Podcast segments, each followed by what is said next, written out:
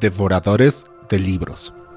Hola, soy Pablo Pando y tengo la siguiente pregunta para ti. ¿Cuántas veces terminaste de leer un libro y quisiste compartir su información con alguien? En este último tiempo tuve la oportunidad de conocer personas muy interesantes y que podrían responder la pregunta con un contundente muchas veces. Entre broma y broma les decía que son los devoradores de libros, no solo por su desarrollado hábito de lectura, sino también porque cada letra que leyeron fue una oportunidad para ellos de cambiar su vida e impactar su entorno. Y esa es la razón de existir este espacio, que podamos formar una comunidad de aprendizaje continuo a través de los libros y las experiencias de nuestros invitados alrededor del conocimiento de estos. El día de hoy revisaremos tres libros de Yuval Noah Harari, entre los cuales están Sapiens, Homo Deus y 21 lecciones para el siglo XXI. Para este fin nos acompañará Eddie Sánchez. Eddie es tecnólogo y fundador de La Paz Business Book Club, un club dedicado a la lectura de libros de negocios. Eddie nos comenta que Yuval tiene una gran visión respecto a tecnología y futurismo, y es uno de los grandes motivos que hizo que la trilogía entera entrara dentro de sus libros favoritos. Sin más, nos adentramos a escuchar la revisión hecha por Eddie.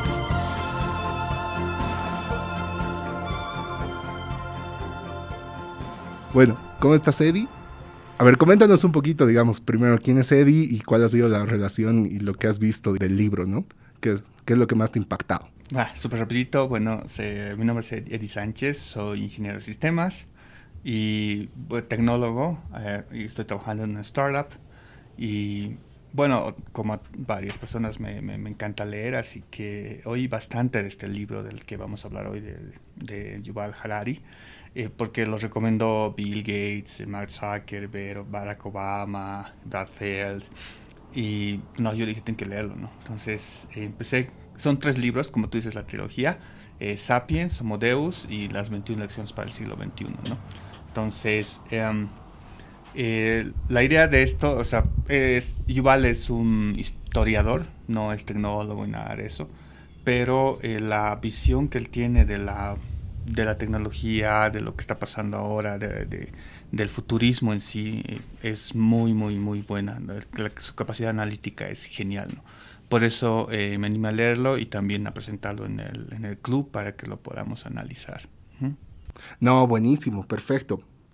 Creo que hay algo que me quedó muy, muy, muy impactante del libro, o sea, desde el inicio, era que prácticamente cuál era el origen y el motivo por el cual he escrito el libro, ¿no? Creo que es importante para, para analizar todo el libro, realmente irnos al prólogo y empezar a ver esos detalles. Sí, eh, bueno, Yuval es un historiador israelí, ¿no? Tiene un PhD en Oxford y actualmente enseña en la Universidad de Jerusalén. Él, ha escrito bastante en temas de historia, de biología, diferencias entre el Homo sapiens y otros animales. Eh, también tiene una especialidad en historia militar y etcétera. Pero él cuenta en una de, las entrevistas que le dan que él ha escrito este libro totalmente libre. ¿no? Sea, él no pensaba publicarlo ni nada. Lo escribió en hebreo para sus alumnos de la universidad, para que tengan un libro guía en el que puedan eh, analizar el tema de la historia. Entonces, él dice, lo escribí totalmente libre, sin preocupación de que, sin censurarse a sí mismo. Y, eh, pero fue tan bueno que, bueno, te lo, tradujeron y fue un bestseller. No, buenísimo. Bueno, en este caso creo que nos toca comenzar con Sapiens. Y bueno, quisiéramos que nos des un resumen, digamos, de lo que tuviste, ¿no?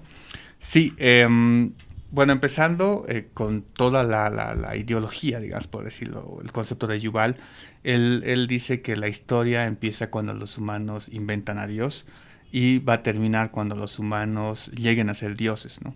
Es, es algo bien, bien interesante. ¿Por qué, no? Porque eh, el tema principal de Sapiens es la revolución basada en la capacidad de imaginación y la colaboración de los seres humanos. Entonces, eh, esa es su tesis, ¿no? Su tesis es que nosotros como humanos hemos, o sea, desde los neandertales hasta que hemos llegado a, a, los Homo sapiens que somos ahora, lo hemos hecho gracias a que tenemos una capacidad de colaborarnos, de que entre humanos podemos em, trabajar juntos y eh, de que también podamos inventar cosas, ¿no? O sea, podamos imaginar y tener ficciones en la mente, ¿no? Entonces, ¿a qué se refiere con eso? A que, digamos, inventamos fronteras, o sea, las fronteras originalmente no existen, o sea, tú ves, y no, hay una frontera, pero como humanos nos hemos unido y dijimos, de aquí a aquí es nuestro país y se llama tantos, ¿no? Eh, escribimos una constitución y nos llamamos país X. Bolivia, Argentina, etcétera. Después hemos inventado normas en las que nosotros vamos a vivir, ¿no? o temas de derechos, temas de propiedades y bla, bla. Y así sucesivamente desde, desde el inicio de los tiempos hemos ido inventando cosas y eso ha hecho que seamos colaboradores entre nosotros y podamos trabajar mejor en, equipo, ¿no? Entonces es, una, es, algo bien fuerte que él, que, él dice, habla obviamente de la religión, la capacidad que tenemos de inventar dioses, ¿no? Y, obviamente, o sea, tú, tú ves la, la, sociedad griega en sus inicios, digamos, creían en otro tipo de dioses que ahora no creemos, ¿no? y eh, los musulmanes, o sea, cada región sí tiene también sus, propias creencias. Hemos inventado formas de controlarnos a nosotros mismos, hemos inventado cárceles, hemos inventado conflictos también, eh, ¿no? Y etcétera. Ahora, esa es la diferencia que tenemos con los animales, ¿no? Los animales no pueden trabajar colaborativamente en un número grande, ¿ya? Los chimpancés, por ejemplo, hasta 90 o 100 en una manada y después eh, se vuelve un caos, ¿no? O sea, si pones mil o dos mil chimpancés, no van a poder vivir o convivir juntos, ¿no? Entonces, esa es una de las, de las claves. Y si hay animales que son números grandes, las abejas, las hormigas, termitas, pero ellos siguen un protocolo, o sea, no cambian. Entonces, nosotros también tenemos esa flexibilidad, o sea, que de un día como, como ha pasado ahora ¿no? en nuestro país, que había un gobierno, había un régimen, luego ha habido una revolución y etcétera. Entonces ha cambiado la forma en la que ya estamos haciendo las cosas por algo, o sea, porque nos hemos hemos sido flexibles en eso, ¿no? Y eso va a pasar con todo, o sea, existe algo, hay una revolución, hay una revuelta, cambia todo y nos acostumbramos a lo nuevo, pero lo hacemos en comunidad, lo cual los animales no pueden, ¿no? Entonces, esa es, una de las grandes capacidades que nosotros tenemos. Temas de imaginativos, eh, Yuval dice que la, el, lo más, el invento más grande que hemos hecho es el, el dinero, ¿no? ¿Por qué? Porque es una historia que todos nosotros nos la contamos y, lo que nosotros creemos. Entonces, tú ves un billete de, de 10 bolivianos, pero es un papel, o sea, es un papel común y corriente, tú no puedes comer ese papel, ¿no? Pero vas a la caserita de la esquina y le das el billete y te cambia por 10 manzanas. Entonces, ¿por qué? Porque tú crees que este papel tiene un valor, porque el Banco Central o el gobierno te ha dicho esto, esto vale 10 manzanas, tú le has creído, obviamente y también la caserita le cree. Entonces la caserita toma el billete y te cambia por algo tangible, ¿no? En este caso son las manzanas. Ahora, el, el tema es eh, que eso depende de, una, de un gobierno, o sea, depende de alguien que te cuente esa historia, esa, economía que nosotros hemos creado, ¿no? Entonces, eso, eso, es una de las primeras partes en la que Yuval empieza fuerte, ¿no? Hablando de, lo, de las ficciones que como seres humanos tenemos. Uy, buenísimo. Todo esto se ve reflejado en Sapiens y en, los demás libros o, Solo en Sapiens. Solo en Sapiens, perfecto. De ahí, ¿cuál sería el siguiente elemento que, que se, pone fuerte claramente en el libro, no? Eh, él habla mucho de, la, de toda la historia, la cronología que tiene la historia. Inicialmente, eh, tomando en cuenta la revolución agrícola, ¿no? Porque todos decimos que la revolución agrícola es lo más grande que nos ha pasado, y de hecho sí, ¿no? Entonces, porque hemos erigido eh, sociedades enteras gracias a esto? O sea, antes los humanos eran nómadas, antes los humanos eh, morían como, como todos los animales no sobrevivían, pero desde que ha empezado a descubrir el fuego, ha logrado hervir sus alimentos y menos infecciones y ha empezado a reproducirse eh, con más éxito, ¿no? Entonces, al, hacer eso ha empezado a plantar plantitas y a, generar lo que es la, agricultura y también eh, a domesticar animales. Entonces, gracias a eso ha erigido ya sociedades pequeñas inicialmente, donde ya el ser humano ya tenía su propio rol, o sea, ya no uno hacia todos, sino que gente que se dedicaba a hacer los tejidos y las ropas, otros que cazaban animales, y etcétera. Entonces, conforme la sociedad ido avanzando, hemos tenido nuestros propios roles pero eh, Yuval es bien crítico en el tema de la, de la agricultura, porque, em, o sea, de hecho hemos hecho bien, pero hemos cambiado el ecosistema mundial, ¿no? Porque no estaba preparado el ecosistema para eso, o sea, hemos empezado a plantar más cosas, lo que nos conviene, y, y en el, luego en el Homo Deus habla del, del impacto que, que, ha tenido eso, y a hacer que los animales nos sirvan para algo, ¿no? O sea, solo los animales que nos interesan. Entonces, eh, él, él, critica muchísimo, ¿no? Entonces, personalmente cuando leía me quería volver vegetariano, ¿no? Por, por todo el mal que hemos hecho, o sea, torturábamos animales, dice que les cortaban las narices a las vaquitas para que no puedan amamantar y así puedan tener otros la leche, o sea, sí ha habido prácticas malas en ese entonces, ¿no? Pero esto, esto también ha originado ese cambio, ¿no? Eh, eso es una. otro cambio muy interesante es el tema del comunismo. De hecho, yo no, no, no soy comunista, pero eh, algo, algo bien, bien interesante que él dice es que el comunismo ha, marcado un antes y un después en lo que es la ideología humana, por decirlo. Porque antes del comunismo, todas las personas eh, pensaban en sus gobernantes como o dioses o que tengan alguna, algún privilegio, ¿no? la, la monarquía, y ellos son los que definían los destinos de los países. Entonces los, el pueblo pensaba o lo ligaba con, con, divinidades, incluso en, algunos, en algunas culturas, ¿no? Entonces, y porque el pueblo pensaba que Dios es el que, el que marca su destino, es el que dice aquí tienes que estar y por esto y por el otro. Llega el comunismo y cambia la, la forma de pensar y el comunismo te dice, tu futuro no depende de un Dios ni de, un gobernante, depende del pueblo, depende del trabajo. ¿no? Por eso hace mucho énfasis en, la revolución obrera, ¿no? sé porque dice, este país va a surgir por el trabajo de los obreros, la igualdad de los obreros, entonces es como que pone a tierra todas las ideologías que tú creías que venían de un ente superior, ¿no? En este caso, va a surgir esto por un trabajo, ¿no? Entonces, es como que pone la tecnología, el paraíso en, el, suelo, en la tierra, ¿no? ¿Podríamos llamarlo como, digamos, una máxima expresión del humanismo? Sí, sí, sí, sí. Se va, o sea, la evolución también es el humanismo, ¿no? O sea, varios filósofos también hablan bastante del tema del humanismo relacionado con el comunismo. Ya. Después, bueno, obviamente eh, el, comunismo vino con la revolución industrial, ¿no? O sea, es el tema de que eh, ya nosotros desde, desde esa época ya hemos pensado que el futuro va a depender de la revolución tecnológica que nosotros podamos tener, ¿no? Vamos, eh, la idea era cambiar lo que estábamos haciendo antes para generar mayor industria y obviamente mejor niveles de vida, ¿no? Entonces, de ahí ya para adelante también habla algo de igual, es el tema de, la, de los cambios del siglo XXI, o sea que inteligencia artificial, biotecnología, que eso ya en, los otros libros lo, hace un poco más evidente, ¿no? Entonces, y eh, bueno, son varios detalles, pero algo que, muy interesante de cómo termina el, libro es, habla bastante del futuro, ¿ya? Que, que lo desglosa mejor en el Homo Deus, pero habla de que los humanos se van a convertir en superhumanos, eh, que hay una, que la brecha entre ricos y pobres se va a alargar más, aunque esto no es tan evidente en algunos otros eh, artículos leí que no es tan evidente, pero sí, eh, va a haber humanos que van a ser inservibles, o sea, por el tema de, quienes llegan o no a, un límite, a un nivel más alto de la sociedad, tenemos varias deudas pendientes con el tema de la paz, la justicia, la felicidad y etcétera, ¿no?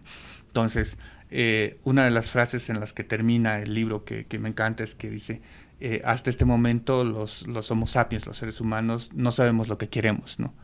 ¿Por qué? Porque ha habido tanto avance, o sea, hemos avanzado tanto que eh, nos está pisando, o sea, ya hay tecnologías que no lo entendemos, que no lo dominamos, que nuestra razón, nuestra capacidad de comprensión ya se ha vuelto un poco más pequeña, ¿no? Porque es, es mucho lo que se tiene que aprender y que hay varias deudas pendientes, temas de inteligencia artificial, no sabemos qué vamos a hacer con la inteligencia artificial, a dónde vamos, no hay normas, no hay reglas, no hay un norte lo que queremos hacer, temas de justicia o ética, temas de biotecnología, queremos cambiar a los seres humanos, queremos curarlos o queremos vivir más, más años, no lo tenemos todavía bien claro, entonces él, él cree que esto, o sea, de hecho nos, nos va a impactar y tenemos que por lo menos pensar en nosotros hacia dónde queremos ir, ¿no? Entonces, es, esa comparación incluso que hace con las culturas anteriores, años anteriores, digamos, la revolución industrial o la monarquía, lo que quería es tener más tierras, más minerales, más riqueza para que la generación o el pueblo viva mejor, o, sea, o, el, monarca tenga más poder. Entonces, como Estado sí tenían una agenda, sabían a dónde querían ir. La revolución industrial lo propio, o sea, quería mejorar temas de salud, temas de, de igualdad, temas de trabajo y riqueza en los países, ¿no? Pero ahora ya muchos han obtenido eso. ¿Qué es lo que quiera? O sea, que quieren eh, que el ser humano viva más, o sea, ya no es lucha contra enfermedad, sino ya es lucha contra la muerte, eh, quieras más comodidades, que es más capacidades con seres humanos, quieres armas más letales, no sé, entonces ese tema, esas cosas que, que no nos deja, o sea, deja una deuda pendiente, digamos, con, con la sociedad en sí, es, ese es el final. Es más o menos como si tuvieras un un adolescente que no sabe qué hacer y pero tiene todas las posibilidades para hacer algo. Sí. Algo así, digamos. Sí, y tiene muchas posibilidades. Uy, eso es complicado. es, pero si te pones a pensar, es, es verdad, ¿no? O sea, no... O sea, hay, hay, hay dolores, por ejemplo, en Silicon Valley, o sea, a ellos no les duele lo que a nosotros nos duele, ¿no? O sea, ellos ven un juguito asai de, no sé, de un sabor raro, esa es su preocupación, o, sea, son, son otro tipo de cosas. Pero nosotros tenemos otro tipo de, de, dolores como sociedad, como latinos, digamos, que no se comparan, ¿no? Claro, depende mucho de la perspectiva y cómo se construye la persona, realmente que le llega a afectar o no, digamos. Sí. Y, en ese, y, eso puede generar, digamos, una diversidad de, de posturas o posiciones, digamos. Y puede hacer de que también incluso la coordinación hasta como ser humanos seres humanos, perdón, sea compleja. Sí. Y, eso creo que nos puede llevar a ese tipo de, entonces, de, de dolores o indecisiones sobre todo, digamos, ¿no? Sí, sí, sí, sí. Si te fijas, em, muchas de las, o sea, entre números, Yuval te dice algo interesante, mueren más personas por obesidad que por, eh, o diabetes, digamos, que por ataques de guerrillas o por eh, guerras, digamos, ¿no? Entonces, eh, hay bastantes muertes por cáncer, 9 millones eh, al año, ¿no? Es bastantes, casi toda Bolivia, un, poco menos, ¿no? Pero, eh, y es una enfermedad real que nadie, o sea, que la tenemos, ¿no? Y, y no sabemos si cura, o sea, cómo curarla, no sé, hay bastantes avances, ¿no? Pero ya los dolores o los problemas en esta generación y son otras cosas que antes no existían. Eso, eso más o menos se refiere. Uy, wow. Y bueno, de ahí, entonces, el único salto que nos quedaría sería el tema del Homo Deus. Sí, sí. Y. O sea, sería prácticamente salir de la adolescencia, la madurez total y, saber hacia dónde vas, algo así. Algo así.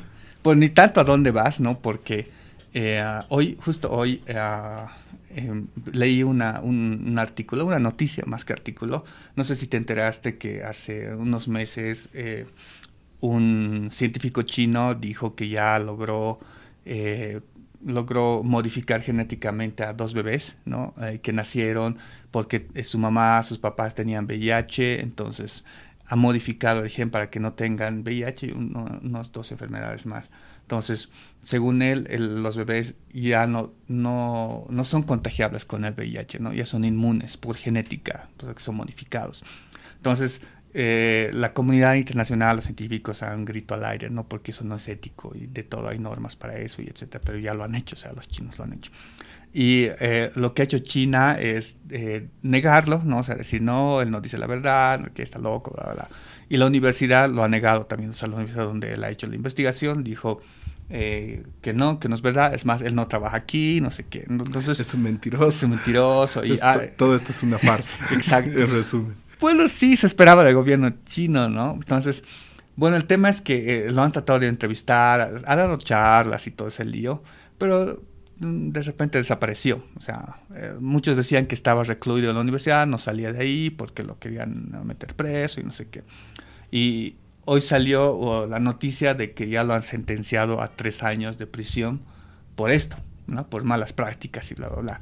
Entonces, si era real, si te condenan a prisión por un delito, es que has hecho el pasado, ¿no? Entonces, como que ya, ¿sabes? Era un secreto a voces, ¿no? Pero lo han condenado por eso eh, y, lo, más interesante es que eh, en este momento eh, China ha dado como que el primer paso en crear seres humanos genéticamente modificados. Pero ¿qué significa eso? Y Yuval también te habla de eso. O sea, él, él, dice en el, en el Homo Deus que nosotros con el Homo sapiens hemos llegado hasta nuestras capacidades. En el Homo Deus ya nos vamos a creer dioses, ¿no? En el sentido de que ya vamos a crear vida, ya vamos a modificar vida y vamos a modificarnos a nosotros mismos para eh, saltar esos, eh, esos vacíos de la humanidad, como por ejemplo la muerte. O sea, de alguna forma vamos a querer vencer la muerte enfermedades grandes como el cáncer o eh, modificarnos a nosotros para ser superhumanos, o sea, ya eh, inmunes a ciertas enfermedades, más altos, más, no sé, con mejores capacidades, y etcétera, etcétera, etcétera, etcétera. Entonces, es lo que Yuval pronostica, ¿sabes? Él dice, va a llegar un momento en el que vamos a crear superhumanos y ahí realmente va a empezar la, la diferencia social. Porque ahorita la diferencia es social, o sea, de que alguien es más pobre, es más rico, pero al final siempre decimos que todos somos iguales, ¿no? ¿Eh? pero cuando ya estamos modificados genéticamente ya no somos iguales. Eh, prácticamente la diferencia va a ser evidente, algo así. Ya, claro, muy evidente, ¿no? Demasiado evidente. Wow. Sí, eh, eh, de eso te habla el, el, Homo Deus, es cuando ya llegas al, al Dios, al, al, hombre Dios, ¿no? Y si en un inicio, en el primer libro, Yuval termina con que el ser humano no tiene agenda, o sea, dónde quiere llegar, en el Homo te plantea esa agenda, ¿no? Te dice, eh, esta es la agenda que yo pongo para que el ser humano haga lo que tenga que hacer, ¿no? Entonces empieza con problemas. Hay, algo bien que, que, me puso en shock, es que, eh, por ejemplo, te dice, con la, con la revolución de la agricultura y todo lo que el ser humano ha empezado a modificar en la naturaleza, ha hecho lo que le ha convenido. Entonces, por ejemplo, actualmente existen 200.000 lobos en, en el mundo pero existe 400 millones de perritos. ¿Por qué? Porque al ser humano le conviene el perro. Le conviene tener perritos, o sea, ¿no? lobos no puede tener. Entonces no le importa a los lobos, mueren o los matan o hacen lo que quieran, o sea, es algo que no le importa, pero sí le importan los perritos, entonces cría perritos, cuida perritos y etcétera, etcétera. Y eso cambia el equilibrio mundial, ¿no? Entonces lo propio, existen 40 mil leones y 600 mil 600 millones de em, gatitos. Entonces, lo propio, ¿no?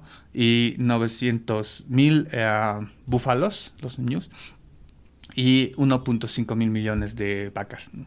Entonces, y es evidente, ¿no? De, de, todo el cambio que nosotros hemos hecho en la, en, en la naturaleza, ¿no? Entonces, se dice que hemos matado un 20% de las especies, en, no, digo 27% de las especies en 20 años y es harto, ¿no? Y esto va a seguir, ¿no? Entonces, eh, es preocupante cómo nosotros cambiamos el, a nuestro ecosistema solo porque nos conviene o no, ¿no?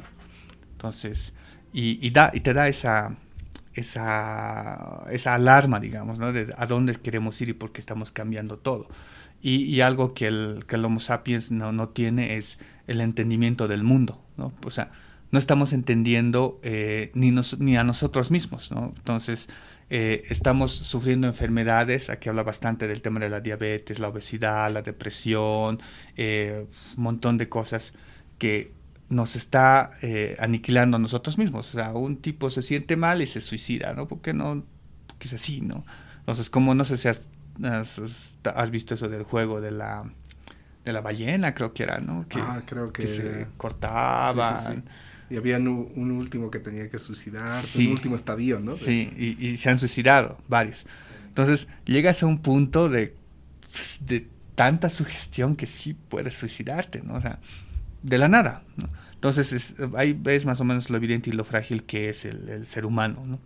Entonces, eh, y hay unos puntitos que, quería, que quisiera tocar, son unos como unos seis, cinco puntitos que habla Yuval, digamos, la, la revolución humana, es el tema de la política, ¿no? O sea, eh, si, si, bien la, el liberalismo es lo que más, lo que mejor ha funcionado, ¿no? Ahora la democracia y todo eso, pero también tiene sus, sus, sus limitaciones. Sus limitaciones y el tema, por ejemplo, los fake news, ¿no? O sea, porque mucho va al tema de la de la información y ahora está mucho más, más grande esto, ¿no? Entonces, ¿por qué? Porque los medios así lo han permitido. Fake news siempre ha existido. O sea, él habla de los fake news y dice, desde la época de Stalin, desde la época de, o de grandes dictaduras, siempre ha habido fake news. O sea, siempre los gobiernos han creado noticias falsas, propaganda, con carteles y eso, y diciendo que es el mejor gobierno del mundo y les está yendo muy bien, etcétera. Y las personas así han mantenido controladas a grandes multitudes, ¿no? Actualmente es un poco más complicado, o sea, porque eh, si te fijas, un gobernante dice algo y en media hora en el Facebook ya aparece fotos. Una contraposición. Una contraposición bien grabada, fotos, y ya no puedes hacer eh, como antes, ¿no? O sea, no puedes manejar, manipular la información. Entonces, este es un choque entre amenaza y cosa buena para la, la, política, pero es una deuda también que nosotros tenemos. No sabemos cómo, cómo actuar en eso, ¿no? Y el tema de la estética, o sea, muchos pensamos que lo que es lindo a los ojos es lo mejor y etcétera, etcétera. Entonces estamos creando paradigmas, estamos creando nuevas formas de ver las cosas y, y metiéndonos a esto, digamos, ¿no? O sea, es lo más... Eh, el tema del, del humanismo, ¿no? Eh, de hecho, la economía sí ha avanzado en, el sentido de que ya somos más libres, ya podemos elegir dónde vivir, comprar nuestras cosas y etcétera. O sea, hay bastante libertad, pero eso también ha originado que tengamos eh, otro tipo de derechos, generemos, como por ejemplo la comunidad LGBT y etcétera. si antes, hace, no sé, 30 años, eso era tabú, o sea, nadie podía ver dos personas o dos varones eh, besándose en la calle, digamos, ahora ya es todo normal, o sea, ya ves y dices, sí, ¿no? Se rompió el constructo. Sí, pero eso ha sido un nivel de madurez y de, tomar, de tomarse libertades, ¿no? O sea, que, que, hemos nosotros construido, ¿no? Y obviamente la, educación ha hecho que nosotros pensemos más en nosotros mismos que en, en los demás, ¿no? Es, en parte es bueno porque ya las personas eh, se autoevalúan y buscan su propia felicidad, ya no buscan la felicidad en una religión, en, un, en algo que... En un estereotipo, digo. Exacto, sí. ¿no? De caer, encajar, digo. Sí, ¿no? Porque, por ejemplo, antes los, las familias elegían tu esposo o tu esposa, ¿no? O sea, con quién te vas a casar, porque ellos pensaban que ese es el camino que deberías seguir. Pero actual, actualmente... el perfil idóneo para, sí. para encajar, digo. Sí, pero actualmente ya no, pues o sea, ya se supone que tú puedes elegir. Se podríamos, podríamos decir de que se han roto barreras de los estereotipos y se ha generado, digamos, una, ¿cómo podría decir? Una tendencia hacia el realismo o tal vez la apertura de las personas, digamos, que se aceptan más como sí, como sí mismas. Sí, es más humanismo. Humanismo. Sí, humanismo. Que, tienes razón, va con el humanismo. Sí, sí. Entonces, ya, eh, ya va el... Y si te fijas, eh, ya bastantes, eh, igual también hablar de esto, hablando de las religiones, que si digamos te decían Dios te va a dar el futuro, en el cielo vas a ser feliz, Ahora la tecnología te dice, no, eh, nosotros te vamos a hacer feliz con esto y con esto, con esto, digamos, ¿no? Y donde estés. Donde estés. Y la vida eterna, a ah, la vida eterna con medicamentos, con buena nutrición, digamos, ¿no? Entonces, ya, ya, ya te están equiparando ciertas cosas. Parece medio tonto, ¿no? O sea, porque algunos religiosos dicen, no, imposible, nada puede, que es emplazar a Dios. Sí, es, es, es verdad. Pero eh, muchos están buscando la felicidad en la tierra, a eso me refiero. A que no no añoran una felicidad donde van a ser súper felices en el futuro, en un, en un paraíso, sino ahora, o sea, haciendo yoga, haciendo mindfulness, eh, eh, disfrutando, viajando, eh, y etcétera, etcétera, ¿no? Porque ya tienen acceso a eso, o sea, porque ya la, tanto la tecnología como la nueva filosofía, por decir, de que todo depende de ti, ya está cayendo más, ¿no? Entonces, eso es, una, es un estado de madurez, ¿no? o sea, no es que hemos llegado a ese punto, ¿no? Pero ahí, ahí va más o menos eso. Perfecto. ¿Cuáles eran los siguientes elementos o puntos? Ah, el, eran seis, ¿no? Sí, bueno, estos son, eran eh, el humanismo y la política, eh, el, el, el, tema del diseño, o sea, cómo puedes ver las cosas, la economía, la ética con las relaciones y la educación, o sea, cómo tú puedes educarte a ti mismo, ¿no? Y algo ya con lo que termina el, el Homo Deus, que a mí me encanta, es el tema del dataísmo. Exacto. Antes de abordar el tema del dataísmo, ¿cuáles fueron las mayores reflexiones sobre el, tema de la educación a sí mismo? Porque creo que eh, todos siempre vivimos con el discurso de, ah, una persona educada va a ser un mejor ciudadano y cosas así, ¿no? Entonces, ligado, digamos, un humanismo en el cual hay una mayor responsabilidad de uno mismo, creo que esto puede ser un, algo trascendental que evidentemente va a caer en las manos de cada uno, ¿no? No va a ser eh, que dependas de un sistema educativo o tal vez de un gobierno o tal vez de, no sé, la misma sociedad como tal. Sí, eh, te pone desde un punto de vista más reflexivo, eh, y habla del self-education, no, no tanto de seguir normas, estereotipos de educación. Incluso hay eh, lo desglosa mejor en una entrevista que le hacen, creo que en India, donde le preguntan tú qué piensas de la educación. Entonces él dice, eh, en el futuro o actualmente el problema más grande de los, de, los jóvenes es que ellos no eligen qué hacer, o sea, no saben qué es lo que quieren, ¿no? Entonces, por ende, esperan a que la sociedad les diga qué hacer. O sea, tú vas a la universidad y la, universidad te va a educar, o sea, ellos te van a dar las materias y se supone que si tomas eso, eh, vas a saber, ¿no? Entonces, él dice que eso está mal, ¿no? Que eh, ahora, en el futuro, la educación tiene que tú mismo te conozcas a ti mismo y sepas cuál es tu ritmo de educación y qué es lo que quieres. Y pruebes y que crees una disciplina contigo mismo de educación y te traces un futuro, digamos, ¿no? A dónde quieres llegar con lo que, estás haciendo. Y el problema más grande que él ve es el tema del focus, ¿no? Que no, no muchos pueden enfocarse en, en lo que quieren, o sea, en, en autoeducarse, o sea, en una disciplina, ¿no? A dónde quieren llegar. Vas picando. Digamos. Sí y de allá para allá. Claro que el prueba y error es bastante importante para lograr ese conocimiento propio, pero eh, puede ser desmedido e incluso hasta frustrante, ¿no? En algún punto. Es, es, es, es frustrante. Y no sustentable, ¿no? Pero ahí te hago una pregunta, y esto sí ya muy, muy personal. Toma agua para relajarte si quieres, no hay problema. ¿Cómo tú crees que uno podría conocerse a sí mismo? Tal vez creo que no sé si el libro habla de eso, pero yo sé que tienes algo para una buena respuesta para eso. ya, eh, el libro habla del tema de la felicidad, ¿no? Porque eh, encontrar la felicidad no es algo que tú, o sea, como el mismo Platón te decía, ¿no? La, la búsqueda de la felicidad te trae mucha infelicidad. y es verdad, porque eh, concuerda esto con Platón, de que la felicidad no es algo, no es un Edén que tú lo tengas y vas a vivir feliz para siempre toda la vida. Son pequeños espacios, o sea, pequeños tiempos en los cuales eres feliz y las demás no, después eres feliz, las demás no, son picos, ¿no? Eso, eso te crea cierta estabilidad o felicidad en sí.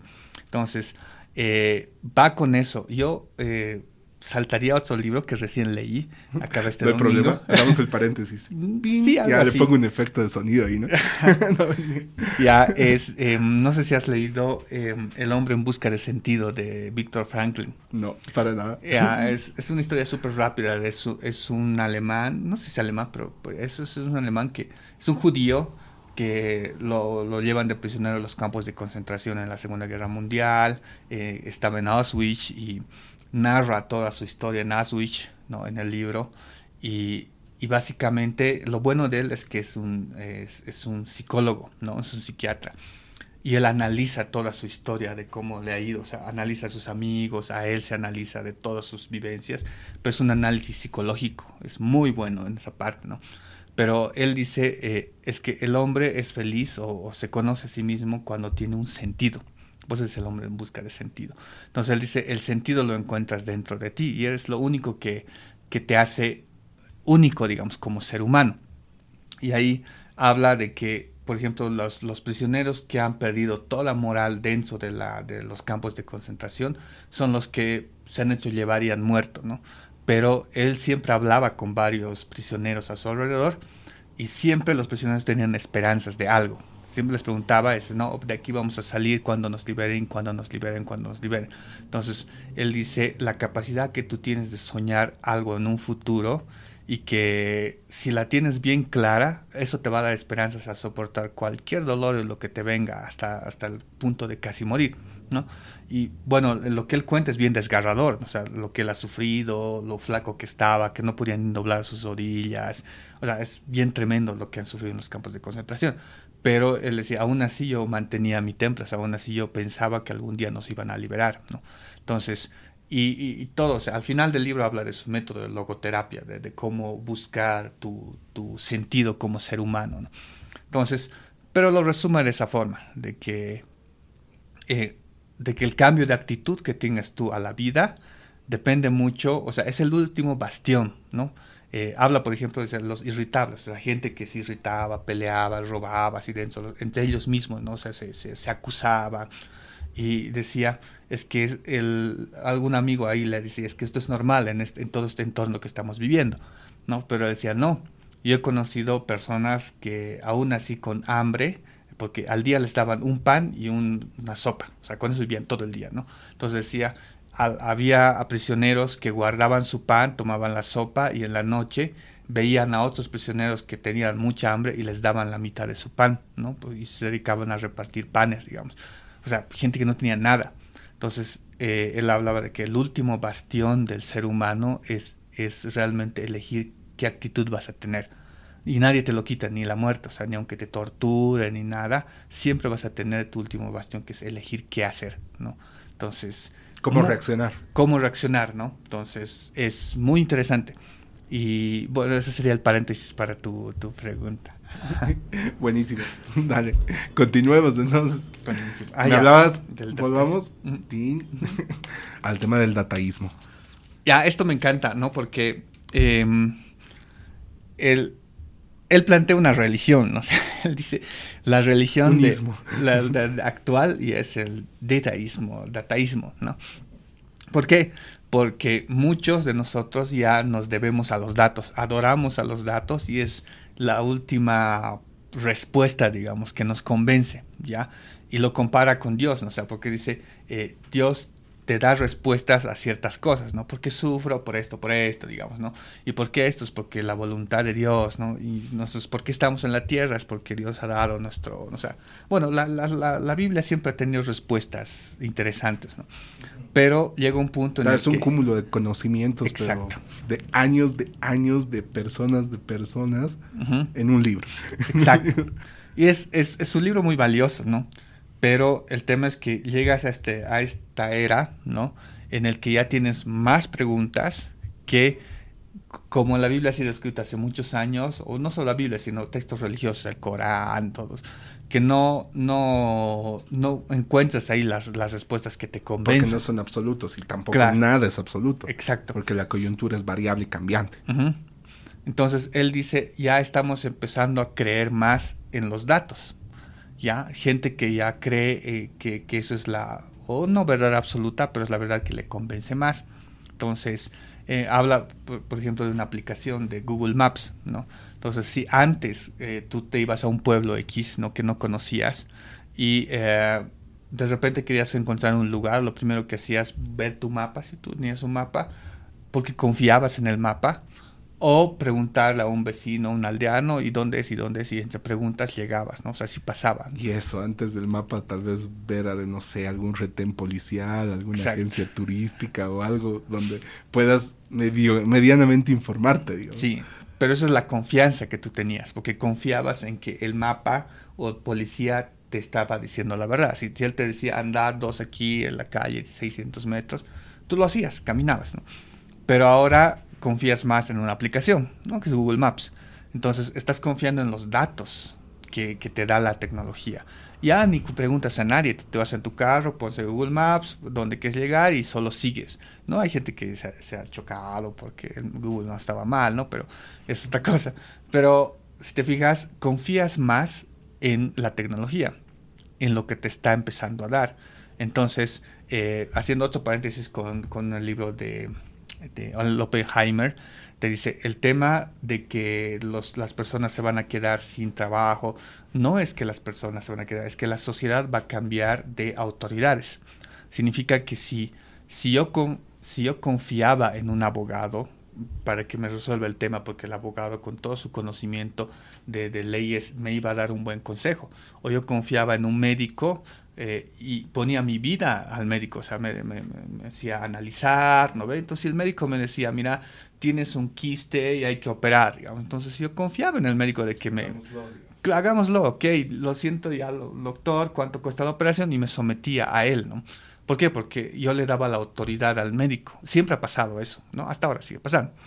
Pero ya cuando viene la tecnología, vienen los datos, cuando ya hay análisis y cuando entrenan la inteligencia artificial y la inteligencia artificial se comporta, incluso es más eficiente que un médico. Entonces, si tú vas a ver que una máquina te, te, analiza y te dice, tienes un quiste y no es necesario operarlo, digamos. Entonces, ¿en quién vas a confiar? ¿En el médico que te dice que hay que operar o en la máquina que te ha analizado dice que no hay que operar? Entonces, depende. Si el médico se equivoca y la máquina no, vas a empezar a confiar más en las máquinas, ¿no? Porque es más eficiente que el médico. Y obvio, o sea, porque la máquina lo puedes entrenar con, o sea, con dos millones de, radiografías. Ponte. Es como tener a varios médicos en uno, digamos. Exacto, o sea, es como tener un médico que haya vivido 200 años, ¿ya? Porque a un médico lo puedes, o sea, un médico con su, con su experiencia, por ejemplo, en radiografías, puede analizar mil, quince mil, no sé, ponte cien mil en toda su vida. Pero a una máquina, o sea, lo puedes entrenar con 3, 4 millones de radiografías en 4 horas, en un día entero. Entonces, mucho más eficiente que un médico. Pero ya cuando vaya avanzando y tú vas a ver como ser humano, como sociedad, que la máquina va a tener mejores capacidades que un médico. ¿En quién vas a confiar? En la máquina.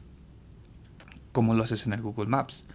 Entonces, e, ese es el tema, ¿no? Ese es más o menos como el dataísmo, en el que ya las nuevas tecnologías, el análisis de datos, ya nos está llevando más a, seguir esa, él la llama religión, ¿no? Pero es a seguir esa, tendencia. Ajá, exacto, ¿no? Como, como sociedad en sí. Wow. Es el dataísmo. Creo que sería, digamos, eh, como el, mayor punto del libro. Sí, sí, uno de los mayores puntos del, del Homo Deus. Eh, habla mucho de su agenda, o sea, es como es, no es tan tecnólogo eh, Yuval, de hecho, él dice en, su vida personal que no tiene teléfono, no usa teléfono. Wow. Sí, eh, raro. eh, pero su, bueno, él es gay, ¿no? Entonces su chico, eh, su esposo, es su manager. Entonces, él es el que atiende sus llamadas, el que maneja las cosas, ¿no? en él confía su vida. En él confía su, su, su, carrera y su vida, ¿no? Entonces, él, según lo que le preguntan, es cada mañana, se levanta y medita una hora o dos horas, ¿no? hace meditación y después trabaja, eh, lee y todo eso, pero no le gustan los teléfonos porque le distraen y todo eso. Entonces, tiene sus cosas muy interesantes, ¿no? Pero más o menos esa, esa, esa visión bien, bien clara de, de, de cómo ser humano se pretende consolidar como un Dios, tiene sus cosas, o sea, tiene sus verdades más que, que, que cosas en sí, ¿no? Pero es muy, muy interesante. Claro, es una forma de medir el pulso, ¿no? De cómo, cómo se están yendo las cosas. vendríamos así a llamarlo a Homo Deus. Sí. ¿No? De cómo qué es lo que nos viene. Y de ahí 21 lecciones para el siglo XXI. Sí, bueno, no vas a resumir las 21. Es otro salto, supongo. sí. No, es, es, yo lo tomo como un resumen de los anteriores dos libros, porque no hay nada nuevo que haya dicho en las 21 lecciones, pero lo, lindo es que lo resume bien bonito, o sea, le pone las 21, te habla de cada uno, analiza y etcétera. Entonces, es, es más o menos así como yo, mm, yo leí. Muchos solo leen las 21 lecciones y, ya tienen, ya tienen todo, ¿no? Si, dicen Yuval es gran cosa, Pero en lo personal, el mejor libro es el Sapiens, ¿no? Porque es más profundo, es muy profundo. Los demás ya es más como que no sé, más vendible. Ya, tiene ese su... ¿Necesitaba vender algo así? Vender. O, bueno, es que ya me pisó el tiempo modo que salga como está, así. No, no, yo, yo lo tomo como que el, el Sapiens es como su obra de arte. Y lo demás son sus productos, ¿no? Para vender, ¿ya? Que, que, que, que lo ha hecho bien acorde a lo que la gente quiere oír, tiene su, su protagonismo. Que, que son buenos, o sea, no son malos los tres libros, son buenos. Pero es mi, mi opinión, de, porque he leído los tres así como que en cronología y, y, eso es lo que he sentido, ¿no?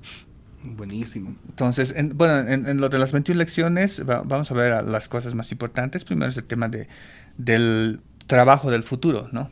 Es, de hecho, ya, si, si, si tú has visto las... las eh, hay un estudio de Oxford que te dice que el 47% de los trabajos del futuro van a desaparecer, ¿no? Todo el mundo habla de eso. Y eh, bueno, Yuval lo aborda desde un punto de vista de que en el futuro los seres humanos van a ser inutilizables, o sea, gente que no tiene que hacer, ¿no? ¿Por qué? Porque ahora la, economía se está yendo hacia la gente que tiene datos, los que manejan tecnología, los que crean empresas. Es como el nuevo petróleo. Exacto. Entonces va, va esa, a la biotecnología, la inteligencia artificial y todas esas nuevas que están ganando millones y millones de dólares. Entonces, todos los que trabajen en ese sector o industria o que sean útiles para ese sector o industria son los que trabajo van a tener, ¿no? Pero los que no son los que van a ser seres humanos inutilizables, o sea, no, no sirven para nada, digamos. Y ahí va, digamos, eh, si, si algún rato se nos ocurre reemplazar choferes, ¿no? Todo puro autos eléctricos, entonces van a ser inutilizables. Cosas así. Entonces él dice que sí va a haber una sociedad que va a ser inutilizable, que solo nos va a servir para generar datos y nada más. Entonces, a eso toma como que el futuro del trabajo. ¿no? Después habla el tema de, eh, de los datos, ¿no? Quien, quien, es el dueño del dato es el dueño del futuro, ¿ya? Eh, también hace un cruce ahí con los fake news, pero el tema es que eh, bueno, otro paréntesis, otro libro es el Big Nine de Annie Web, es otra, otro libro muy bueno que habla de las nueve empresas más grandes del mundo, es, em, que es Google, eh, Facebook, Apple, Microsoft, IBM, y están Alibaba, Tencent, Baidu, ¿no? Y hay uno más que me faltaba por ahí. Bueno, son, son nueve. Entonces, estas nueve empresas están... Eh, determinando hacia dónde va a ir el futuro de la humanidad en temas de inteligencia artificial, por ejemplo. Porque están invirtiendo muchísimo dinero en reconocimiento de imágenes, reconocimiento de voz, asistente de voz, autos eléctricos que se conducen solos. Pero, o sea, nadie le interesa el tema del cambio climático, el tema de la supervivencia de los lobos y no sé, esas cosas que pueden impactar a la humanidad. Pero si no hay inversión o no hay investigación en esto, pues no, no se va a quedar ahí, digamos, ¿no? Entonces, por eso dice que estas grandes empresas están llevando a la humanidad hasta ese punto y ahí es donde también Yuval habla de eso, o sea, dice que eh, hay grandes consorcios, eh, gran inversión en, en, proveerse mucho de datos, en controlar las cosas y en adueñarse de un futuro. O sea, no es malo, pero hasta un tiempo en el que nosotros ya como sociedad que no encajamos en eso, entonces no vamos a ser útiles, ¿no? Para, para nada. Entonces, habla también del tema de la verdad, ¿no? perdón que ahí te interrumpa volviendo a eso, en el hecho de que tengamos una parte de la sociedad que se vuelva inútil, quiere, creo que es a lo que se refería con el tema de las diferencias sociales más que nada, ¿no? sería, en vez de económica, estaría ahora enfocada en lo que es funcionalidad. Sí, sí, sí, sí. Porque si te fijas, eh, es muy evidente que si la industria va hasta cierto punto, o sea, Mm, antes, digamos, la minería, todos iban a trabajar la minería. Los que no trabajaban en eso no estaban en, el ámbito económico que genera dinero, entonces ganaban poco, pero de alguna forma sobrevivían. En este entonces ya la, la, cantidad de dinero en la industria que está moviendo la tecnología es muchísima, ¿no? Es grande, grande. Y eh, sí va a haber eso, ¿no? O sea, no, no digo que sea real, ¿no? Solo, lo predice, ¿no? Nadie sabe lo que va a pasar en el futuro. Pero esa es lo que, la, la, opinión que él tiene, ¿no? En, las personas como que inservibles, ¿no? Entonces, eso. Ah, bueno, hablando de la verdad, es algo súper interesante que toma el tema de los datos en, en, la sociedad, los gobiernos en sí y los fake news, ¿no? Esto es... Uh, primero habla del tema de la educación, dice que todo el mundo se está educando en un futurismo tomando películas. ¿ya? Por ejemplo, uh, Terminator, ¿no? Todos ven Terminator y dicen, los robots nos van a matar, o sea, ¿no? Porque va a haber robots, revolución de los robots, van a pensar por sí solos. Y, nos van a matar. Y nos van a matar, ¿no? Eh, y si no van a viajar en el tiempo a los 80 para matar a un niño. Exacto. Sí, y hay varias, varias películas de eso, si te digas, ¿no? Todo es robots, tecnología, asesinos, bla, bla, bla, el futuro. Y, y lo interesante es que él habla es que nos estamos educando con películas y pensando que eso es verdad. ¿no? O va a ser verdad. O va a ser verdad. Y, y, eso es lo que más tememos, ¿no? Y tomamos incluso decisiones, pero en base a eso. Pero en la verdad, la verdad de las cosas, en cómo está avanzando la, ciencia y la tecnología, no es verdad. O sea, no, no va a pasar. Por lo menos no tiende a pasar algo similar, ¿no? y, él habla de esto y dice, en realidad los que van a dominar eh, el mundo sí van a ser los algoritmos, ¿ya? ¿Por qué? Porque los algoritmos se están incrustando en nuestro diario vivir. ¿Por qué? Porque nos están diciendo qué hacer. O sea, tú escribes tu, correo en Gmail y te lo autocompleta. ¿no? Sí. Entonces, súper fácil, ¿no? Y si tú, digamos, ahora habla de, de, el ejército norteamericano, que ellos están eh, que tienen un, sistema de selección de soldaditos. Entonces tú presentas, te, presentas al ejército americano y te seleccionan, ¿no? Tú eres cabo, tú eres oficial, o sea, te dan el rol que tienes que tener en el ejército, porque hay nada se desperdicia, ¿no? Pero eso lo hace un algoritmo, ¿ya? Un algoritmo que te dice, tú vas a ser soldadito de a pie o tú puedes ser oficial o chofer de un tanque, no sé. Entonces, pero dice, pero un rato, ¿por qué, ¿por qué el algoritmo me tiene que decir qué hacer? ¿No? O sea, me está seleccionando, ¿te ubicas? Y también lo propio pasa con el trabajo. Hay, hay varios algoritmos que te, que te ven la cara, te dicen si mientes o no. Hay un montón de cosas. Entonces, el, el, algoritmo, todo lo que es inteligencia artificial está tomando decisiones por nosotros, ¿no? Y está inmiscuido en nosotros y es parte de nosotros. O sea, ese es el futuro que él vislumbra. O sea, que vamos a ser dominados por nuestras propias creaciones, que son los mismos algoritmos, ¿no? Entonces, ya no es tanto, o sea, es como que el contradictorio a lo que es uh, la, la, Terminator, digamos, ¿no? Y bueno, habla obviamente de los fake news, ¿no? O sea, habla bastante de, de, de cómo esto está destruyendo la sociedad, obviamente, en temas de credibilidad. Y el, eh, el futuro va, va, va, a depender mucho de la credibilidad que tú tienes, ¿no? Es el trustable que tú puedes tener con, eh, en tu sociedad y, y, también hacia afuera, ¿no? Entonces, sí, sí es... Eh, imaginar para políticos. Oh, no, es... Eh, ahí, hablando de, de, de eso, él habla de dictaduras digitales ya metiéndose con el tema de los políticos. Y es bien, bien interesante. Eh, dice, por, por, ejemplo, en la, en, o sea, la, la, democracia ¿no? actual está basado en la independencia de poderes. ¿ya? Y nosotros lo hemos vivido. Porque cuando hay independencia de poderes, hay negociación entre estos poderes, ¿no? Legislativo, judicial, ejecutivo. ¿verdad? Y no hay sesgos. No hay bueno, sesgos. debería no haber, digamos, sí. pero que porque se puede dar, digamos. Sí. Entonces, eso de alguna forma mantiene un equilibrio en un gobierno, ¿no? Pero cuando y él habla de las dictaduras, ¿no? Las dictaduras no les conviene tener eh, equilibrio. Ellos quieren tener el poder central de todo, o sea, centralizarlo. Entonces ahí habla de la información. Mientras más centralizas la información hacia un solo gobierno, o sea, hacia un gobierno en sí, un, dictador en este caso así lo llama, este va a poder controlar todo. O sea, si, si digamos un gobierno X, ¿no? o sea, el pasado gobierno, que ponte que tenga todos los datos posibles de, de, de toda la, sociedad, él, te va, él, va, a saber, ¿no? Si, si, tienes una enfermedad, si tienes hijos, dónde vives, cuánto ganas, tienes deudas en el banco, has pagado tus impuestos. Entonces te puede controlar con mayor facilidad. ¿no? Entonces es lo que él dice. O sea, si, si, si juntamos, si reunimos toda la información hacia un solo centro, estamos generando una dictadura digital, ¿no? Lo cual no, no debería pasar, debería haber eh, independencia Como en libertad este caso. O, o, cómo sería derecho a la privacidad, una cosa así. Sí, sí, sí, sí.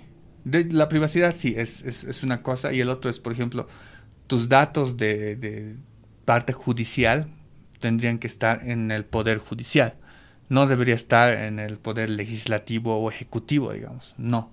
Entonces, si existe una transferencia de información, tú debes estar o informado o también ellos deberían poder tener responsabilidad de eso, ¿no? Y también tu parte médica, tiene que extraer la parte financiera, tu información financiera, entonces no debería haber un, un, centro donde se concentre absolutamente toda la información. Prácticamente debería haber el establecimiento de un gobierno de datos, pero evidentemente enfocado a la, a la funcionalidad que los mismos tienen, uh -huh, uh -huh. ¿no? Y delimitando responsabilidades y todo ese tema, ¿no? Uh -huh. Wow, eso sí es, creo que algo fundamental y que se lo ve hasta en todas las empresas, ¿no? Porque sí. uno de los grandes problemas, eh, yo, yo creo que para cualquier empresa es tomar decisiones y lastimosamente todas las decisiones por lo general se las hacen da sobre datos, pero los datos al no tener tal vez un gobierno establecido, se complica en tal vez uno en la calidad del dato y dos como también podría ser el hecho de cómo poder gestionar que ese dato sea mucho más rápido obtenerlo, ¿no? Uh -huh, uh -huh. ¿no? Y bueno, claro que me estoy yendo tal vez por una rama, pero volviendo al tema de, de sí utilizar todos, todas estas prácticas para lo que sería el tema de la privacidad y lo que sería el tema de evitar lo que sería una dictadura de datos, creo que sí sería bueno tener tal vez súper bien establecido o sea, el, proceso y la gestión de cómo se maneja todo esto, ¿no? Sí, y también habla de eso. Bueno, no lo habla en el libro, habla en una, en una charla que da creo que en China, pero da una charla en la que habla de algo bien interesante, dice, es que antes, hablando de la privacidad de datos, desde, desde los inicios del, del, ser humano, desde que tenemos uso de razón, y se han inventado las leyes, nosotros poseemos cosas, o sea, desde los romanos, ¿no ve? Cuando poseías tus gallinitas, entonces mis gallinitas, si me roban es un delito, ¿no? Eh, lo propio ahora, o sea, tú puedes poseer carros, terrenos, casas, y el Estado te garantiza esa posesión. Ahora el tema es, ¿qué ondas con los datos? ¿Cómo, ¿Cómo posees datos? O sea, ¿cómo sabes que tus datos son tuyos? ¿Quién te los garantiza? ¿Cómo se almacenan? ¿Cómo se procesan? ¿Cómo se miden? qué leyes o normativas existen para que tú puedas manejar no solo tu nombre, dirección, sino tu historia clínica, tu historia judicial, eh, tus videos eh, que, te graban en cuanto vas a un supermercado, absolutamente. En el cajero. Cajero, la plata que tienes en Noé. Entonces, es que no hay, ¿ya? No, o sea, la sociedad hasta, hasta este momento no se ha imaginado qué es poseer datos y que es necesario. Claro. Su, gestión. Ahora ya es muy, muy, muy necesario, o sea, porque ya en el futuro, sabes que el robo de datos va a ser el uno de los crímenes más, más demandados, por decirlo así, ¿no? El famoso, ¿cómo es? ¿Phishing? El phishing, sí, el phishing, phishing. reemplaza, ¿no? Entonces, va, va a eso, ¿no? Pero si te pones a pensar ya en nuestra sociedad actual, todavía no, no hemos concebido eso, ¿no? Claro, no, no, no lo tomamos como parte de nuestro ideario Mm, cotidiano, de mm. nuestra cotina, cotidianidad. Eso. sí, pero no hay nada escrito. O sea, en, leyes bolivianas hay privacidad de datos, pero son privados, o sea, ellos llaman datos privados a cualquier dato que pueda darte una localización de ti, digamos. O sea, tu dirección es tu dato privado, ¿no? Tu nombre es tu dato privado, tu carnet, tu celular es tu dato privado, ¿no? Pero hay otro tipo de datos, o sea, tú vas a un supermercado, gastas plata y puede que eso lo tomen o no, o sea, a quién le pertenece a ti o a la empresa. Entonces, es, es, esa, y la, y la concepción de ti como, como ciudadano, los datos que yo tengo, cómo los fiscalizo y cómo yo los poseo. O sea, hay un certificado que me diga estos datos son tuyos y tú puedes hacer lo que quieras con estos. No hay. O es un derecho como para que no haya necesidad de un documento y directamente sepas que sí lo es, ¿no? Sí. Entonces todavía no, no, hay, no hay eso, ¿no? Entonces eso es también una deuda que tenemos en el futuro. Wow. Va a estar muy interesante los siguientes. Yo creo, ¿en cuánto lo ves? ¿10? 10. 10, a lo mucho 10. 5 a 10. Sí. Wow. Habrá que ver cómo va, ¿no? Sí. Porque la verdad, a ver, percepción de Bolivia hace 20 años parecía que estábamos retrasados como, pucha, no sé, pues 30 años pero cada vez esa brecha es mucho menor, o sea, es mucho menor. Cada vez tú dices, no, parecemos que estamos retrasados, pero no, no tanto, estamos cada vez un poquito más a la par de, lo que sería el mundo, ¿no? Y esas brechas se van reduciendo, pero increíblemente, ¿no? Sí, sí, es en la, la, el crecimiento que estamos teniendo como, como sociedad en avances tecnológicos. Creo que en 1996 hemos llegado a un punto en el que como ser humano, desde leer periódicos, leer noticias, podías ubicarte de qué es qué, digamos, ¿no? O sea, si te están hablando de cajeros automáticos, se han inventado, ya te ubicabas de, de, los nuevos cruceros que se están construyendo, o sea, avances tecnológicos que te ubicabas que eran, comprendías, ¿no? Entonces, pero desde el 1096 para hasta ahora ya es prácticamente imposible que puedas conocer, sí, aun cuando tener un concepto básico de todo lo que se ha avanzado en temas de tanto tecnología como biotecnología, medicina, absolutamente todo, ¿no? Entonces, puedes saber de blockchain, ¿no? Puedes saber de AI, o no sé si sabes ya edición genética, de saber, no sé, polímeros, tecnología en polímeros, o sea, cosas ya bien, bien, bien, bien complicadas, ¿no? Entonces, ese es el tema, ¿no? O sea, ya, ya estamos más divorciados cada vez cada vez estamos más enfocados en nuestro propio en nuestro propio vivir o en nuestro propio nicho, no sé cómo llamarlo, digo. Sí, es tu ecosistema. En, tu pequeño ecosistema, es verdad. Sí, sí, sí. Ahí va, sí, yo creo que es, es muy interesante, ¿no? Si, si, si te pones a pensar ahora como, como profesionales o seres humanos, ¿qué, ¿qué nos depara para el futuro? O sea, ¿qué es lo que deberíamos hacer como para tomar conciencia, ¿no? Entonces, ya aterrizando en, los tres libros, ¿qué es lo que uno aprende leyendo, por ejemplo, a, a, Yuval? es, eh, primero, el Sapiens te, da un, vistazo de qué es lo que ha pasado en la humanidad, o sea, de dónde venimos, cómo somos, cómo nos hemos comportado, y como él mismo lo dice, soy un historiador, pero como historiador yo no te narro la cronología de la, de la historia, eso lo puedes encontrar en cualquier lado. Yo te muestro los eventos y por qué han sucedido los eventos para que tú puedas tomar conciencia de qué es lo que te va a pasar en un futuro, si es que algo te sirve, digamos. Y eso es muy interesante, ¿no? Entonces, por eso, por eso me gusta su, su forma analítica de ver las cosas, ¿ya? Y algo que, que, que, me más o menos me hizo cambiar mi forma de pensar es el tema de la riqueza y de, la, de los ricos. ¿Por qué? Porque yo era activista, ¿no? O sea, ah, ibas a protestar y todo ese lío, y yo hacía eso, pero llegas a un punto en el que Yuval te explica de que en, la historia eh, casi nunca, excepto la Revolución Francesa, la, la monarquía o la gente que dominaba, eh, tenía poder, han sucumbido. Nunca, nunca. O sea, la monarquía de la Revolución Francesa, los reyes, o sea, los que han sido decapitados, eran dos o tres reyes y, y, algunos más. Pero la mayoría de los que ponían plata, los que dominaban, han ido mutando, ¿no? Se han cambiado, se han ido a otro lado. ¿Por qué? Porque tenían los recursos para hacerlo. O están por detrás, digamos. Claro, o lo, lo mismo los dictadores, ¿no? Stalin, hasta Cuba. Entonces. Tal vez eran los rostros, pero al final de cuentas no sabes que hay más. Exacto, son, son los, que, los que realmente han, han, ostentado ese estrato de poder, siempre han mutado, o sea, siempre han caído parados, por decirlo así, ¿no? Entonces, y existe la otra sociedad, la que siempre ha estado relegada y, bueno, a veces migran, o sea, ya sube de estatus, su pelea, hace revoluciones, pero siempre es más o menos se mantiene eso. Entonces, y eso es lo que me ha hecho reflexionar bastante, o sea, si, si yo soy activista, activista, activista, pero ¿qué estoy haciendo? O sea, luchar contra un sistema totalmente enorme es muy complicado, hasta casi imposible. Entonces, eh, él dice, no, tienes que estar en ese estrato, en ese ecosistema de, de, poder, como para entender lo que está pasando y si quieres cambiar, cambia las cosas desde ahí dentro. O sea, no, no luches contra un dragón, digamos, ¿no? Que, al final no, nunca en la historia ha pasado, eso es lo que, lo que he entendido de él, ¿no? Tiene razón, o sea, ha analizado muchas cosas, tiene mucha razón. Claro, uh -huh. tiene lógica. Si quieres hacer el cambio, sé tú mismo, digo, algo sí. así. Pero también tienes que saber dónde estar para hacer el cambio, digamos. Uh -huh. no, no, no, no vale la pena tirar tiros al aire, gritar, patalear y esas cosas, digamos. Sí, o pelearse contra un sistema grande, ¿no? Que no. Aquí ha pasado algo interesante que sí, o sea, hemos cambiado cosas, pero muchos de los políticos, los que están, son los mismos, o sea, han rotado, pero son los mismos, ¿no? O sea, no, no, no, va, no va a haber un cambio trascendental.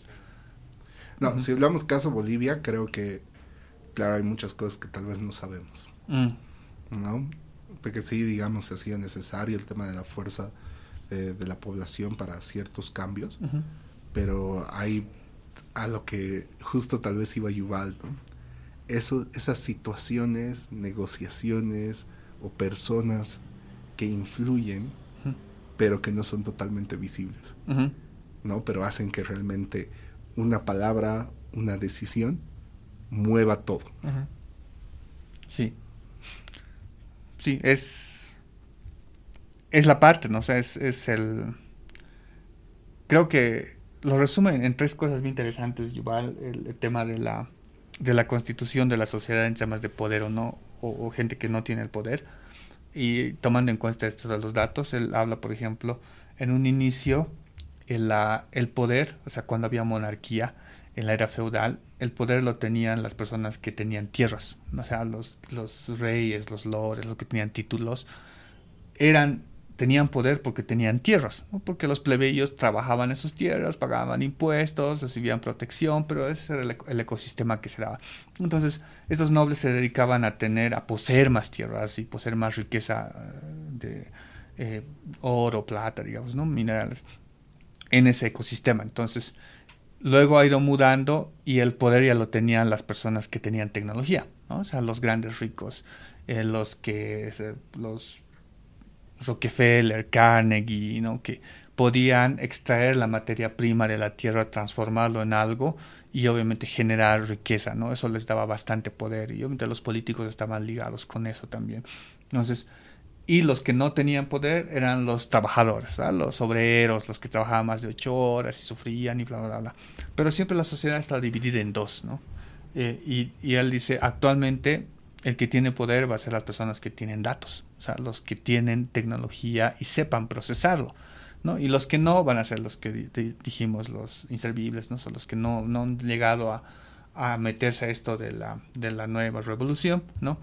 Y básicamente van a ser como los obreros, ¿no? O sea, trabajar, trabajar y sobrevivir, ¿no? Entonces, es, eso es interesante, o sea, en todo esto te narra más o menos de cómo la sociedad siempre ha estado dividida, ¿no? Entre los que tienen y los que no. Qué contundente, la verdad. Prácticamente sería el punto cúspide de los tres libros, ¿no? Sí, sí, sí, sí. Lo, lo dice en una charla, pero habla bastante en, en, los libros. ¿no? Entonces, es muy bueno, o sea, si, si comparas em, bastante con la filosofía nihilista, por ejemplo, siempre, yo pensaba que, que, que, Yuval era nihilista, pero creo que no, no, por lo menos no he visto alguna evidencia bien clara de que lo es, pero es más estoico, es bien contundente en lo que, lo que te dice, o sea, no hay un, un tono medio gris, o sea, no, no, no te, la charla, digamos, te lo dice más claro, ¿no? Y es bien lógico en su, en su razonar también. Claro, como que no, no levanta ni deja dudas, digamos. O sea, dudas más allá de las que él te propone, digamos. Sí. O sea, que deberías pensar y ver esto. Sí, es, es bueno, es bueno. Igual es, es, es, uno de mis autores favoritos, por lo menos este ¿A quién, a quién le, le, regalarías este libro? no sé, no sé, yo quiero que me lo regalen. o sea, no, no lo tengo en físico, lo tengo, lo he leído en digital, ¿no? Pero yo creo que es uno de los libros que sí coleccionaría. O sea, los tres libros, los, los compraría en inglés, los compraría los tres, eh, aunque sea en español, pero los, los tendría para una lectura. En el librero. En el librero, sí sí, sí, sí. No, no, no usarías del Kindle, digamos. No, la, la leería en el Kindle, ¿no? Pero lo tendría. Yo creo que es, eh, voy dando ya consejos de libros, digamos. Es uno de los, los tres libros que no deberían faltar en... En la biblioteca de nadie. Sí, sí, sí, sí. Claro. Para complementar estos libros, ¿cuáles serían los que sugerirías? Wow, buena. Sugeriría la de Steven Pinker, el, el Now, porque a Yuval lo, consideran como que un autor negativo, un tecnopesimista, ¿no? O sea, esto va a pasar, esto va a pasar con la vida. Se van a morir todos, ¿no? Exacto. Algo así. Y él dice, no, soy realista, no, pero es, ah, bueno. Entonces, pero Pinker es más positivista, ¿no? Es como para darle el equilibrio. Sí, o sea, él, él habla de la tecnología, habla de lo bien que está haciendo la tecnología, de cómo está cambiando para bien, y tiene mucha razón, ¿no? Es, es, que Yuval no es negativo, o sea, Yuval es un poco más crítico en qué es lo que va a pasar y qué es lo que puede pasar si es que no hacemos algo. Y lamentablemente no estamos haciendo mucha cosa para que eso no pase. Pero Pinker es un poco más, no es tan futurista, no lo he visto tan futurista, lo he visto más realista en un entorno. Y Pinker se, relaciona con otro libro, el Factfulness de Hans Rosling, ¿no? que también es positivista, ¿no? O sea, Hans Rosling eh, habla de los datos, habla muchísimo de los datos, entonces él te dice, por ejemplo, que eh, el 80% de la humanidad ya tiene acceso a energía eléctrica, el 80 y, sí, 80, 80 y algo por ciento de, de niños ya tiene acceso a la educación, a, la, a las medicinas, las vacunas, eh, de, de, de, 10 años, 9 años, las mujeres ya hacen colegio, o sea, ya como que estamos equiparados en el mundo, eh, hay bastante acceso a, o sea, la, la, pobreza extrema ha bajado de un 17 a un 9% actualmente en la humanidad y piense que va a seguir bajando. Entonces, los números que él te dice son más alentadores, ¿no? O sea, el trabajo que se está haciendo con, con la parte de, de, tecnología, del medio ambiente, eso no es suficiente, ¿no? Pero se está tratando de hacer algo. Eh, y te da esa, esa perspectiva, ¿no? Entonces, yo lo, yo lo complementaría estos tres libros con esos dos, con el Factfulness de Hans Rosling y el Enlightenment Now de, de Steven Pinker, como para que descanses un poco y veas un lado bien positivo, digamos, oh, te emociones, digas, sí, andamos viendo más. ¿Cuál es la corriente que más te gusta? Eh, ¿La positiva o la pesimista y la verdad sin, sin miedo y de frente?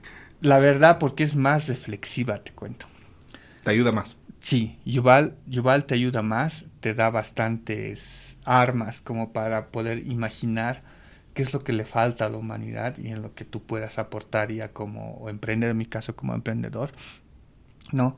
Y, me ha ayudado bastante con otro libro, tú, tú lo has visto, el, el, el Exponential Organizations, que lo primero que te dice, busca tu, tu MTP, ¿no? Su propósito de transformación masiva, o sea, qué es lo que como humanidad, como un ser humano, tú quieres, quieres hacer en este mundo, digamos, ¿no? ¿Qué quieres solucionar? ¿Qué ves algo malo que tú quisieras solucionar? Y igual te pone esas cosas malas, ¿no? Te dice la humanidad así, así. Entonces tú ves bastantes oportunidades y dices, pucha, yo quisiera ver el tema de, no sé, trata y tráfico, el tema de la delincuencia, de de, no sé, la gente se está matando por, por ver, o sea, porque se siente mal, no sé, se, deprime. Entonces ves esas, esas cosas malas que está pasando en la sociedad y ya te pones como que consciente y dices, esto quiero solucionar yo. O sea, es, como que te ayuda a llegar a tu MTP, o sea, va por ahí. Justamente te iba a decir eso. Bueno, era una pregunta que era cómo, cómo colabora todo esto a lo que haces, pero creo que va por ahí, ya lo has respondido. Sí, eh, me ha ayudado mucho, te cuento, muchísimo en lo que yo estoy metido con temas de datos, inteligencia artificial y blockchain, pero esto te pone como una verdad bien desnuda de la, del, del mundo y te dice, esto está pasando, o sea, a esto estamos yendo. Entonces te motiva porque te pone en evidencia de que los datos son el futuro. Ahorita yo estoy absolutamente convencido de que ese es el futuro. Y gracias a también Yuval he visto, estoy viendo el tema de biotecnología porque él tiene razón, o sea, decir, el futuro no va a ser mejores computadoras, no va a ser inteligencia artificial súper poderosa, que sí va a tener mucha relevancia, pero el futuro va a ser ya la biotecnología, en cómo vamos a cambiar a los seres humanos, no solo seres humanos, animales y plantas. ¿Ya? Entonces, hay otro artículo que leía en todas mis investigaciones, es que, por ejemplo, para alimentar de carne toda China, se necesita un país tipo tamaño Inglaterra o más o menos como Bolivia, lleno de vacas, ¿no? Para que puedan comer los chinos. Entonces, es, es, tremenda la demanda que solo ese país, ¿no? Y Hans Rosling te dice, obvio, aquí somos 7 mil millones, 7 mil y algo millones, digamos, en, en, el mundo.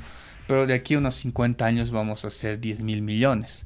O sea, África va a crecer tres veces más. Eh, Asia va a crecer por lo menos un 25% más, o sea, ahorita son 4 mil millones, va a llegar a 5 mil. Europa dice que no va a crecer más, va a rebajar. América, toda América, ¿no? Se va a mantener con mil millones y un poquito más, quizá llegue un poco más, pero no es tanta la diferencia. La, que realmente va a crecer es África y Asia, ¿no? pero ¿eso qué es? Es más demanda de, de materia prima y de alimentos. Y eh, como una bióloga, una amiga me decía, es que América Latina somos los únicos que podemos alimentar, somos, como que el jardín del mundo, ¿no? Por toda nuestra fauna, diversidad, y, o sea, todo lo que tenemos, tenemos como para producir alimentos, pero alimentar al mundo nos va a acabar, ¿no? Como hayas visto la chiquitanía, ¿no? es, eso, es esa demanda que tú vas a tener que hacer algo. Y, y, ella decía, ¿qué es lo que va a hacer que podamos sostener? Es la biotecnología. Porque actualmente, ¿tú qué haces? Siembras papa una vez al año, digamos, ¿no ve? Pues eso no alimenta, ¿no? O sea, no alimenta a nosotros, pero cuando un chino te quiere comprar 10 mil o 20 mil toneladas, Uy, no, no, no hay. No abasteces. No abasteces, ¿no? Y lo propio con vacas, con soya, lo que sea que quieras vender. eso no es eficiente. No es pues. eficiente, tú sabes de eso, ¿no? Ni, ni abastece. Claro, ¿qué tienes que hacer? Sembrar dos o tres veces al año, digamos. Pero eso, eso no se puede con lo que estamos haciendo. Porque tierra se te va al carajo. ¿No ve? Entonces, ¿qué, ¿qué, resta? Modificación genética. Tienes que, tienes que hacer tecnología, tienes que modificar. Hackear el sistema. Hackear, exacto, ¿no? En este caso, la biología. Exacto. Yuval también te habla de eso, hay que hackear al ser humano, eso es hacking humans. Wow. En este caso, tiene que ser lo mismo, o sea, tienes que crear plantas genéticamente modificadas que puedas sembrarlas tres veces al año, que puedan crecer en lugares ya más controlados, que ya resistentes a ciertas enfermedades y un montón de cosas por ahí, que va a ser sostenible esto, si no se nos va a ir a todo el cohete. Está buenísimo. Sí. Bueno, si no tienes nada más que agregar, creo que con esto ya habríamos, habríamos terminado. Muchas gracias, Eddie.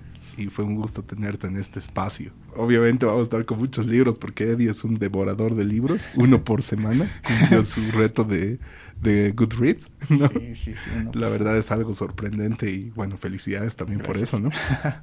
Sí, sí. Bueno, sería genial que sí nos reunamos así como que más seguido y hablar de, de- de los libros, ¿no? Porque es harto que se puede aprender, ¿no? De, de- de- de los libros. Buenísimo. Bueno, muchas gracias. A ti. Muchas gracias por escuchar el episodio hasta el final. Nos vemos el último jueves del siguiente mes, exactamente el 27 de febrero. Estaremos con la revisión de One Thing de Gary Keller y The 4-Hour Work Week de Tim Ferriss.